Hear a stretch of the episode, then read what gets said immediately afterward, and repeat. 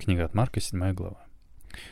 Остановились на том, что учителя храма высказали Иисусу обвинение по поводу того, что его ученики нарушили правила, переданные старцами или старейшинами, то есть церковные предания.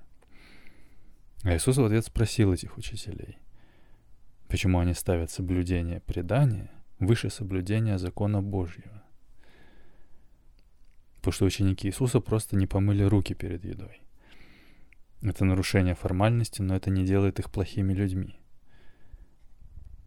Иисус говорит в ответ еще раз. Книга от Марка, глава 7, с 9 стиха. «И сказал им, хорошо ли, что вы отменяете заповедь Божию, чтобы соблюсти свое предание? Ибо Моисей сказал, почитай отца своего и мать свою, и злословящий отца или мать смертью да умрет. А вы говорите, кто скажет отцу или матери, корван, то есть дар Богу, то, чем бы ты от меня пользовался, тому вы уже попускаете ничего не делать для отца своего или матери своей, устраняя Слово Божие преданием вашим, которое вы установили, и делаете многое сему подобное. И мы прочитали в прошлый раз, что считалось очень благочестивым делом отдать все имущество или его часть Богу, то есть передать его в храм. Такой дар назывался корван — все, что в форме обета объявлялось карван, должно было быть изъято из обычного употребления, как принадлежащее алтарю. После этого человек освобождался от любых общественных выплат со своего имущества, долгов, налогов и прочего. Но сам он продолжал им пользоваться, выделяя в храм некую денежную компенсацию. И получалось, что человек мог сделать это в ущерб заботы о родителях, но со стороны храма это могло не являться нарушением. А не помыть руки перед едой для них являлось нарушением. И мы читали раньше, кстати, в книге от Матфея.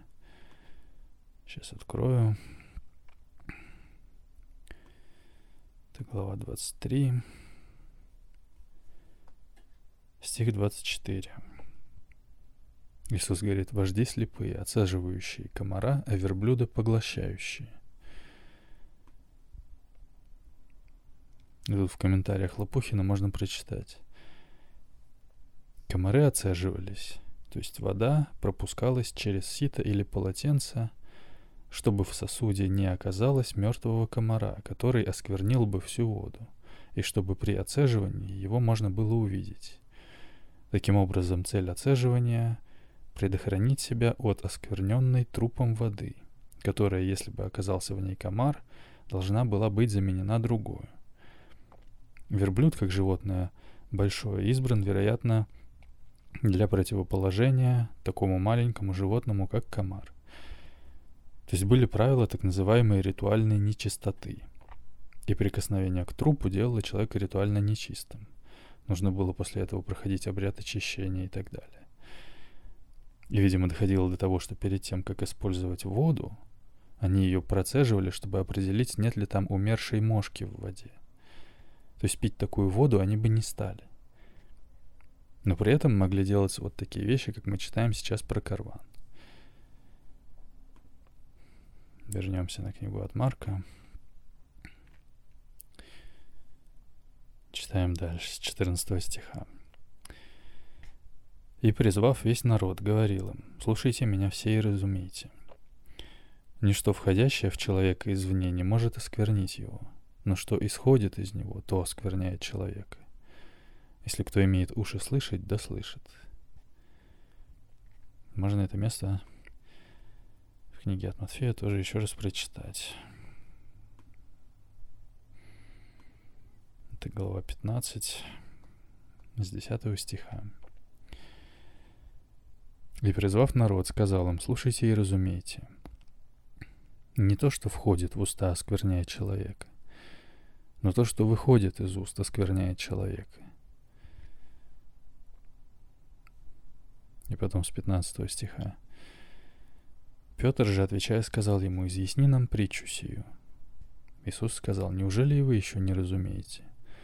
Еще ли не понимаете, что все входящее в уста проходит в чрево и извергается вон? А исходящее из уст из сердца исходит. Сие оскверняет человека.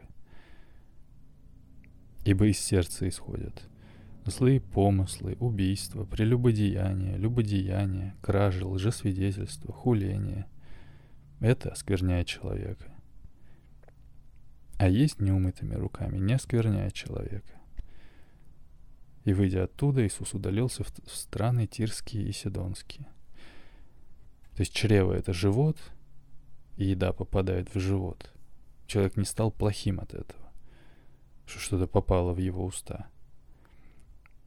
Вот исходящее из уст, то есть то, что человек говорит, и злые помыслы, и все плохие вещи, исходят из сердца. И это оскверняет человека.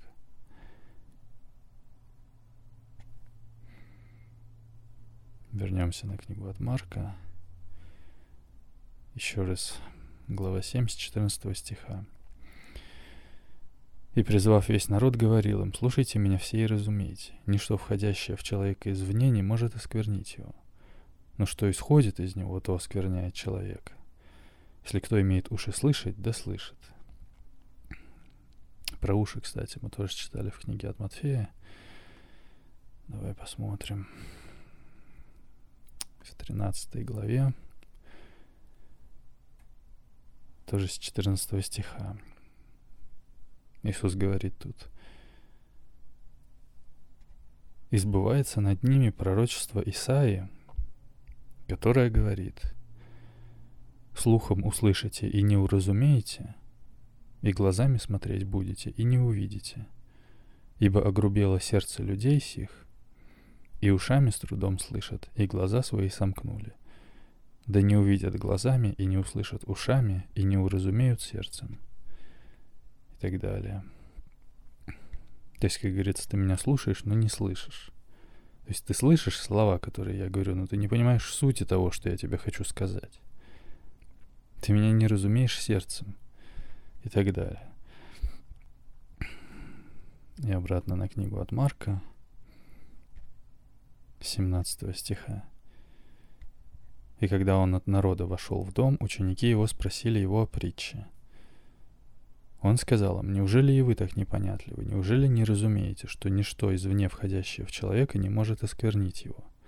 Потому что не в сердце в его входит, а в чрево, и выходит вон, чем очищается всякая пища. Далее сказал, исходящее из человека оскверняет человека, Ибо извнутрь, из сердца человеческого, исходят злые помыслы, прелюбодеяние, любодеяние, убийство, кражи, лихаимство, злоба, коварство, непотребство, завистливое око, богохульство, гордость, безумство. Все это зло извнутрь исходит и оскверняет человека.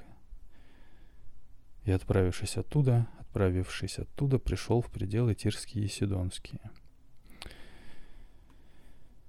Напишу в поиск. Лихоимство. Это.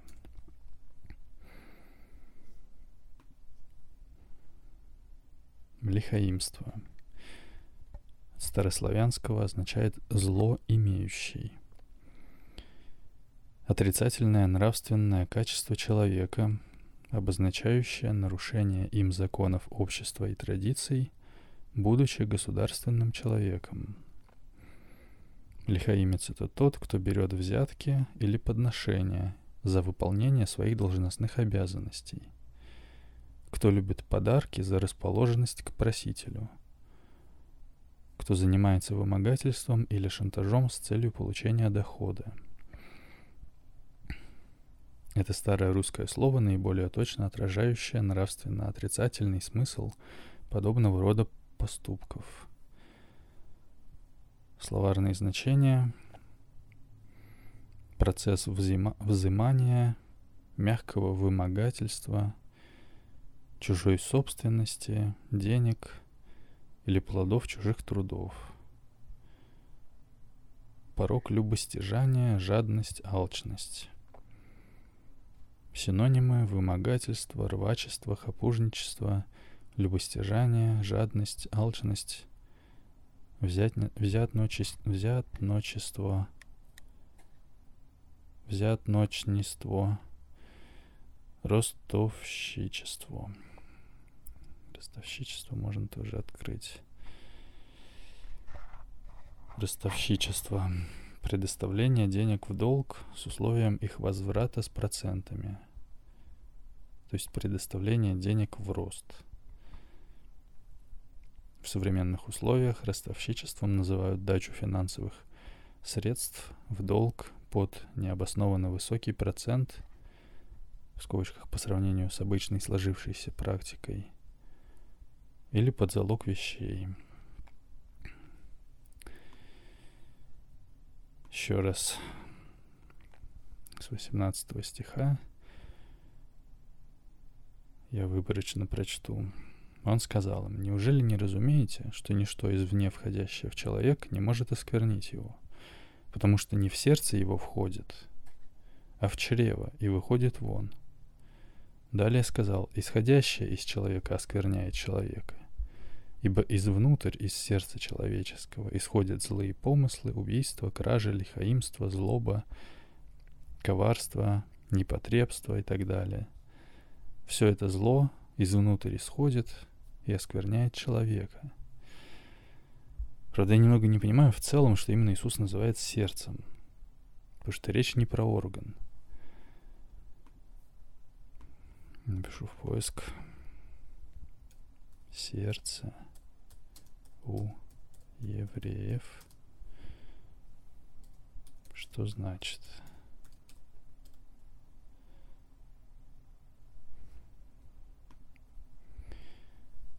Например, сайт «Иудаизм и евреи». Статья «Что говорит иудаизм о сердце?» Вопрос. Скажите, пожалуйста, что говорит иудаизм о сердце? Ассоциируется ли оно с самим человеком, душой человека? То есть можно ли поставить знак равенства? Сердце равно сам человек равно душа человека. Если можно, приведите, пожалуйста, ваши источники с большим уважением Наталья. Отвечает равен Реувен Куклин. Выборочно читаю. В большом толковом словаре о сердце и его функции говорится так. Центральный орган кровеносной системы животных и человека, нагнетающий кровь в артериальную систему и обеспечивающий ее возврат по венам – Распределяя кровь по всем органам тела, сердце обеспечивает их жизнь.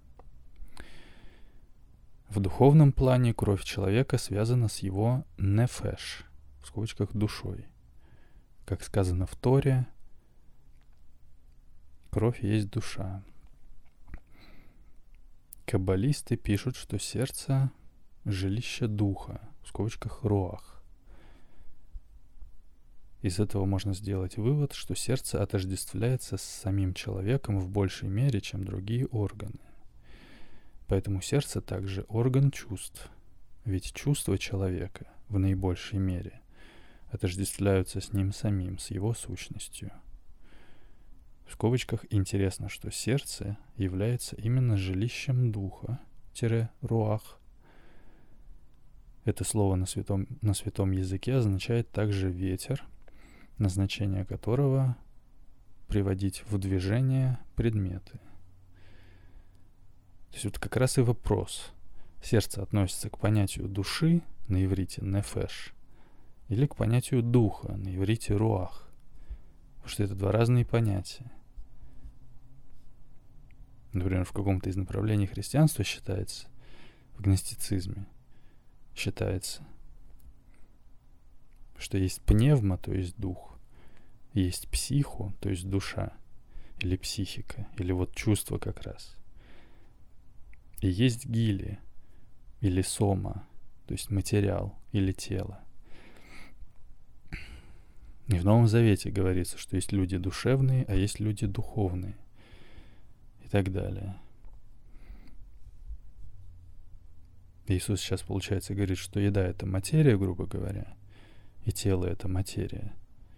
Еда входит в уста и из чрева исходит. Вернее, не так. входящее в уста человека, не в сердце его входит, а в чрево и выходит вон. Так что это не оскверняет человека. А исходящее из уст человека оскверняет человека, ибо это извнутрь, из сердца человеческого исходит. Возможно, стоит заметить, что исходящее из сердца оскверняет самого человека. То есть, похоже, имеется в виду, что сердце относится к душе, то есть к чувствам, или к психике, или к нефеш, возможно. И из сердца вот исходит – как написано. Кражи, лихаимство, злоба, коварство, непотребство и так далее. И это, если я правильно понимаю, написано, оскверняет самого человека как дух, то есть как руах. Может быть так. Иначе получалось бы наоборот, что человека оскверняет дух. Но если бы сам дух являлся причиной осквернения, тогда он уже являлся бы оскверненным, или как?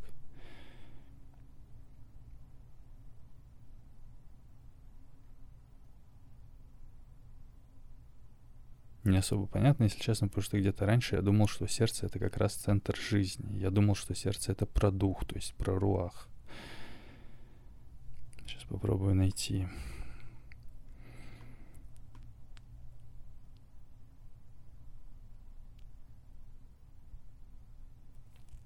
Это мы, наверное, недавно читали, что ученики Иисуса не вразумились чудом, потому что сердце их было окаменено. Я там говорил, что если сравнить дух с телом, то это как сравнить свет с камнем и так далее. Возможно, еще когда-то раньше я тоже мог подумать, что речь про дух. А это похоже про душу. Хотя, наверное, это не меняет общей сути, потому что душа или психика — это тоже вещь невидимая. И окаменено может относиться к некому опусканию только до материального понимания. Может быть так. Просто в целом существует путаница между понятиями души и духа. Вообще мы еще начали читать в прошлый раз про Талмуд. То есть про устную Тору. Давай дочитаем тоже. Напомню, что это сейчас есть христианство, а когда Иисус жил, не было христианства. У евреев в целом другая религия. И сейчас в Библии то, что от Иисуса называется Новый Завет, а то, что до Иисуса называется Ветхий Завет. То есть, когда Иисус жил, Библия была тем, что сейчас называется Ветхий Завет. Или, если точнее, еврейская Библия даже не называется словом Библия. Она называется Танах или ТНХ от первых букв слов Тора, Невиим и Хтувим, что означает закон, пророки и писание. И мы вот читали в прошлый раз про Талмуд, что Талмуд от иврита учение, свод правовых и религиозно-этических положений иудаизма – включающая дискуссии, которые велись на протяжении около восьми столетий законоучителями, приведшие к фиксации устной Торы. И мы прочитали про устную Тору или про устный закон, что в ортодоксальном, в скобочках раввинистическом иудаизме – Устная Тора служит неотъемлемым дополнением к главному священному тексту иудаизма, собственно, Торе, в скобочках Пятикнижию Моисееву, которую в этом случае, во избежание путаницы, называют письменной Торой. Устный закон является обязательным к исполнению – являясь практическим, практическим толкованием законов письменной Торы.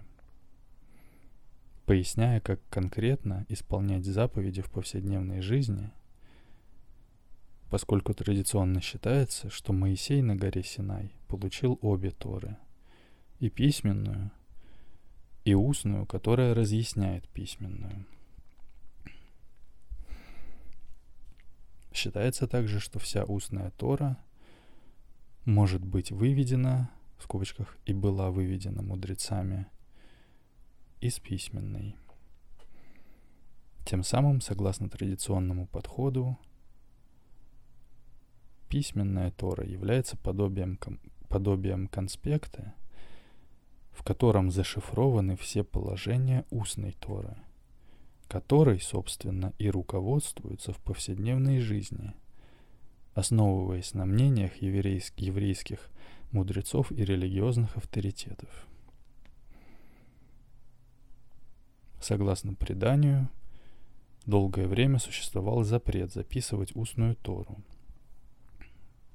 Однако после разрушения второго храма – и римских гонений возникла опасность утраты знаний. Во втором веке нашей эры по решению собрания законоучителей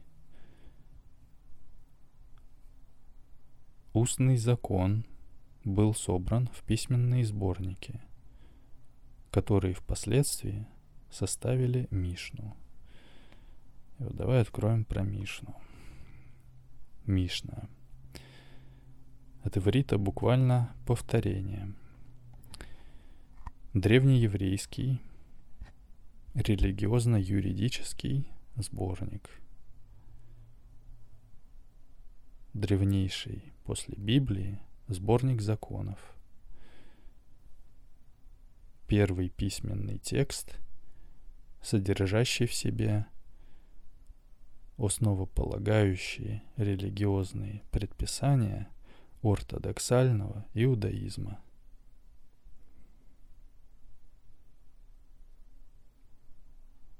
Согласно еврейской традиции, Мишна является частью устного закона, преподанного Всевышним Моисею на горе Синай вместе с письменным законом – и записанного позднее.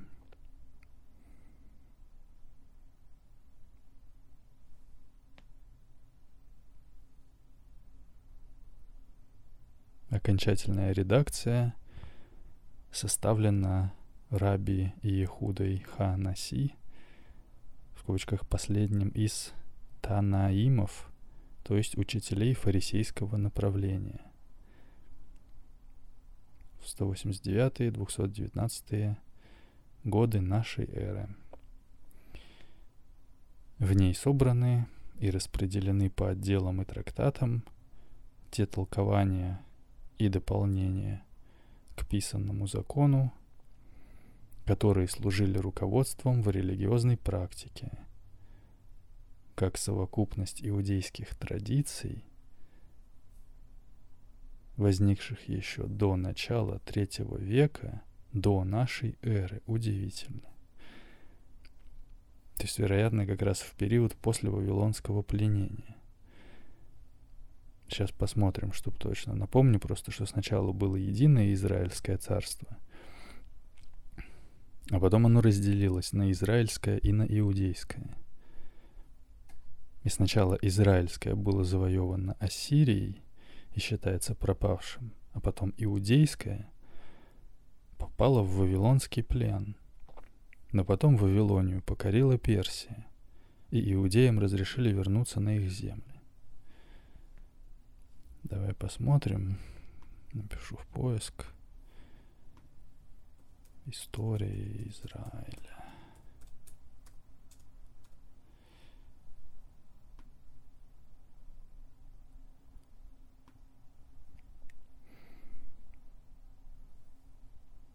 Согласно Библии, около тысячного года до нашей эры евреи под предводительством царя Давида завоевали главный город Иевусеев, в скобочках, Иерусалим. начиная с 8 века до нашей эры, то есть где-то за 800 лет как раз, как вот мы прочитали только что, вот тут, что Талмуд включает дискуссии, которые велись на протяжении около восьми столетий, законы учителями, и в скобочках указано Израиля и Вавилонии, приведшие к фиксации устной Торы. Еще раз, согласно Библии, около тысячного года до нашей эры евреи под предводительством царя Давида завоевали город Иерусалим – Начиная с 8 века до нашей эры, территория последовательно оказывалась под властью Ассирии, Вавилона, в скобочках 586-539 года до нашей эры, и вот персидской державы 539-331 года до нашей эры. И мы вот читаем про Мишну, что в ней собраны и распределены по отделам те толкования и дополнения к письменному закону,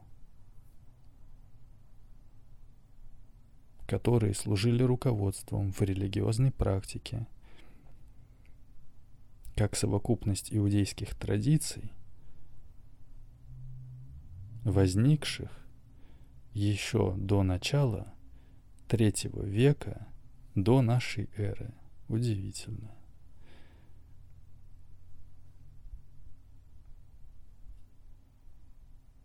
И насколько я сейчас это помню, когда Персия освободила иудеев, в то время священником был Ездра. Напишу в поиск. Ездра. Это. Ездра иудейский священник, возвратившийся после Вавилонского плена, воссоздавший еврейскую религиозно-этническую идентичность на основе закона Торы. Персонаж и заявленный автор книги Ездры в Библии, в Танахе, в Ветхом Завете. В Талмуде Эздра – расценивается как один из величайших деятелей еврейской истории и основоположник раввинистического иудаизма. Потрясающе. То есть, наверное, очень грубо округляя это, можно сказать, что религия того времени, когда Иисус жил, являлась вот именно этой формой иудаизма. Потому что потом, после Персии, был период царствования Александра Македонского из Греции, и после его смерти царствовали его полководцы. И потом иудейский священник по имени Матафия Хасманей поднял восстание, и был период независимого Хасманейского царства. А потом опять их захватили уже римляне. И когда Иисус жил, иудеи находились под властью Римской империи, если кратко. Просто суть в том, что вот написано дальше про Ездру еще. Поскольку усилия Ездры способствовали преданию еврейской религии, формы, которая была призвана определять ее в течение предстоящих столетий, его с определенной долей уверенности можно назвать отцом иудаизма. То есть отцом определенной формы еврейской религии, появившийся после Вавилонского плена. Она имела в глазах народа столь большое значение, что более поздняя традиция расценивала его не больше и не меньше, как второго Моисея. Потрясающе. Потому что книжники и фарисеи – были представителями религии иудаизм. А Иисус говорил, что на Моисеевом седалище сели книжники и фарисеи. Посмотрим тоже. Это книга от Матфея, глава 23. Тогда Иисус начал говорить народу и ученикам своим. И сказал, на Моисеевом седалище – сели книжники и фарисеи. Итак, все, что они велят вам соблюдать, соблюдайте и делайте. По делам же их не поступайте, ибо они говорят и не делают.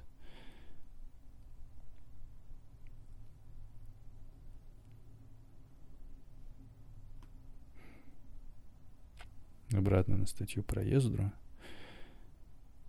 Дальше. Согласно Библии, Ездра прибыл в Иерусалим в седьмом году от начала царствования персидского царя Артаксеркса. В то время Иерусалим, как и вся территория Палестины, входил в состав персидского царства. Когда Ездра прибыл в Иерусалим, ситуация, ситуация в Иудее его разочаровала. Была распространена религиозная разобщенность, закон, в скобочках Тора, во многом не соблюдался, а общественные и личные нравы жителей были на низком уровне. Помимо этого, смешанные браки с чужеземками, в скобочках язычницами, представляли определенную опасность, так как грозили сообществу смешением с, яз- с языческим окружением, потерей самобытности – и утрате завета с Богом. Ездра был священником и книжником, сведущим в законе, и, очевидно, придерживался строго консервативного взгляда на отношения евреев с язычниками, то есть с другими народами.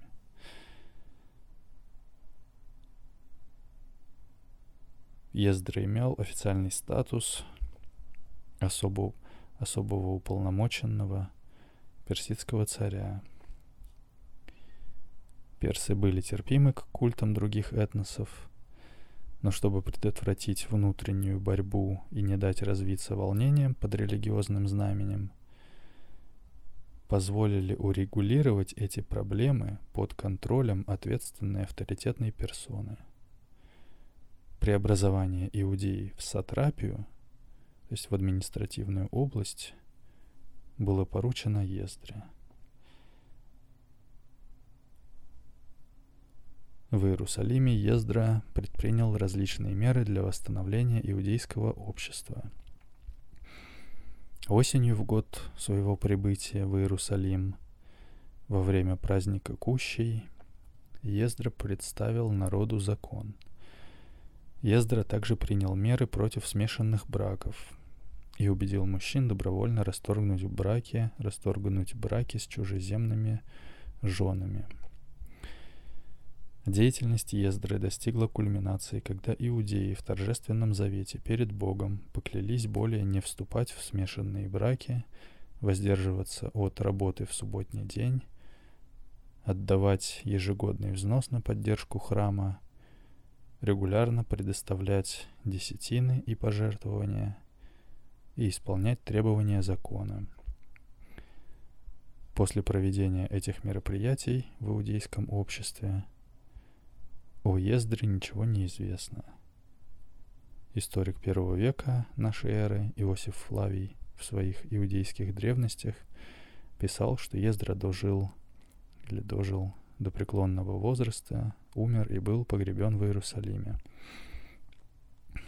Согласно другому преданию, Ездра вернулся в Вавилон, где его предполагаемая усыпальница являлась святыней, к которой совершались паломничества. Помимо заявленного авторства книги Ездры,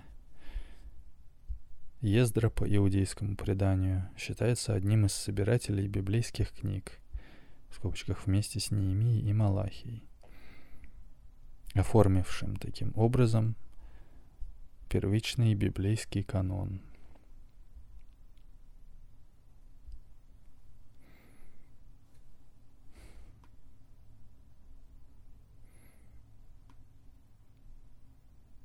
И вот мы читаем про Мишну. Еще раз, что Мишна? От иврита буквально повторение. Древнееврейский, религиозно-юридический сборник. Древнейший после Библии сборник законов. Первый письменный текст, содержащий в себе основополагающие религиозные предписания ортодоксального иудаизма.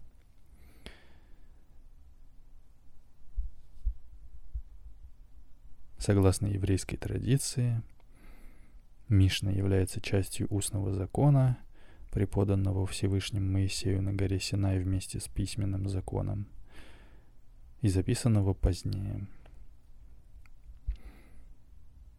Окончательная редакция составлена Раби Иехудой Ханаси, последним из Танаимов, то есть учителей фарисейского направления, в 189-219 годы нашей эры. В ней собраны и распределены по отделам и трактатам те толкования и дополнения к писанному закону, которые служили руководством в религиозной практике, как совокупность иудейских традиций, возникших еще до начала третьего века до нашей эры. В этом смысле Мишна означает устный закон в противоположность письменному. В широком смысле – под термином Мишна понимают и галахические Мидрашим, и Тосефту, толкование к Мишне. Надо будет тоже посмотреть. Хочу еще про устную Тору обратно вернуться. Мы прочли, что согласно преданию – Долгое время существовал запрет записывать устную Тору. Однако после разрушения второго храма и римских гонений возникла опасность утраты знаний. Во втором веке нашей эры, то есть вот как раз между сотым и двухсотым годом нашей эры, по решению собрания закона учителей, устный закон был собран в письменные сборники, которые впоследствии составили Мишну. Хорошо. И дальше. В разные времена существовали, в скобочках и существуют сейчас,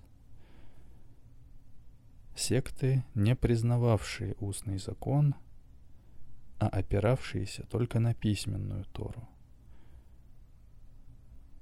самаритяне, караимы, садукеи.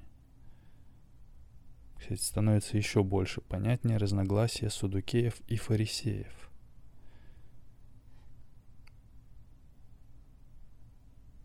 Еще раз, в разные времена существовали, в скобочках и существуют сейчас, секты, не признававшие устный закон, а опиравшиеся только на письменную Тору – самаритяне, караимы, садукеи. Но поскольку из самого текста Торы не совсем ясно, как следует исполнять те или иные ее предписания, эти секты неизбежно создают свой вариант толкования Торы, свою традицию, несущую те же функции, что и устная Тора – Интересно. Говорит ли это одновременно о том, что устная Тора тоже является формой некой секты? Раз другие традиции, как и устная Тора, являются формой толкования. Надо будет еще посмотреть. Тут вот тоже есть отсылки на галахическую и аггадическую традиции в иудаизме. Продолжим в следующий раз. Сделаем сейчас перерыв. Сохрани себя. Это подкаст «Новый завет для пытливых».